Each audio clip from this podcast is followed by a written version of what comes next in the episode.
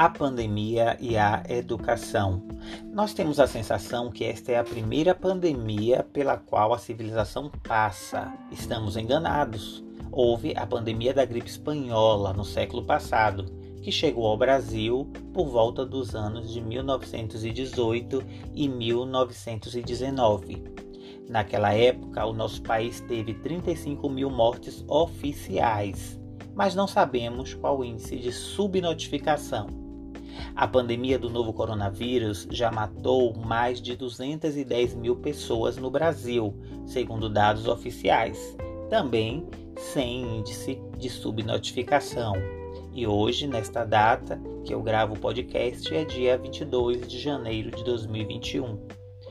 Na pandemia da gripe espanhola, no século passado, aqui no Brasil, a educação foi atingida nos últimos meses do ano de 1918 e um decreto presidencial suspendeu as aulas na época.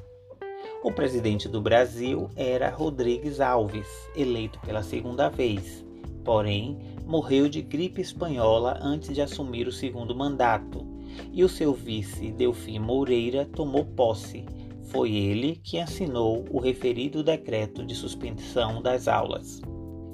O decreto que suspendeu as aulas também determinou que houvesse aprovação automática de todos os estudantes do regime regular de ensino e também do regime de dependência.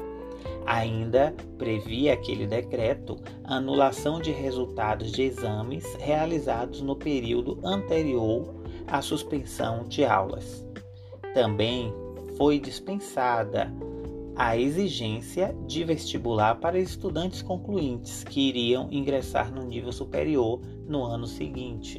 Vestibular era um exame tipo o Enem nos dias de hoje. No entanto, para gozar destes direitos, os estudantes tiveram que provar que eram assíduos às aulas e tinham realizado os exercícios antes do decreto de suspensão das aulas. Por outro lado, estudantes que não aceitassem a promoção automática ou a aprovação automática poderiam solicitar a realização de provas antes de seguir na escolarização formal. Vale ressaltar que estamos falando dos anos de 1918, no século passado, e o contexto da época era bem diferente do contexto educacional brasileiro atual, nos anos de 2020 e 2021.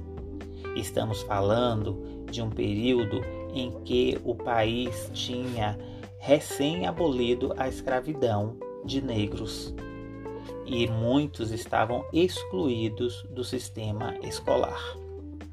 Depois da gripe espanhola, o que ocorreu para a educação no Brasil foi o surgimento de vários projetos para a retomada das aulas presenciais. E também houve o surgimento de uma reforma do ensino, mais precisamente no ano de 1920. Inclusive, novos nomes como o de Teixeira surgem nesta época. As reformas pretendiam incluir uma camada maior da população no ensino, que estava excluída das escolas. Os primeiros passos para uma escola popular que desse oportunidade para negros e pobres surgiram justamente após a pandemia da gripe espanhola no século passado. E hoje, o que faremos para retomar as aulas depois da pandemia causada pelo novo coronavírus, depois da vacinação geral em nosso país. Penso eu, por que não planejar um bimestre cheio de manifestações lúdicas, artísticas, alegres, coloridas, perpassadas por muito conhecimento relevante? Precisamos recomeçar de forma diferente depois desta pandemia ressignificar a relação escola-comunidade. Fica a reflexão. Salvador, Bahia, 22 de janeiro de 2021. É isso aí, abraços e até o próximo podcast.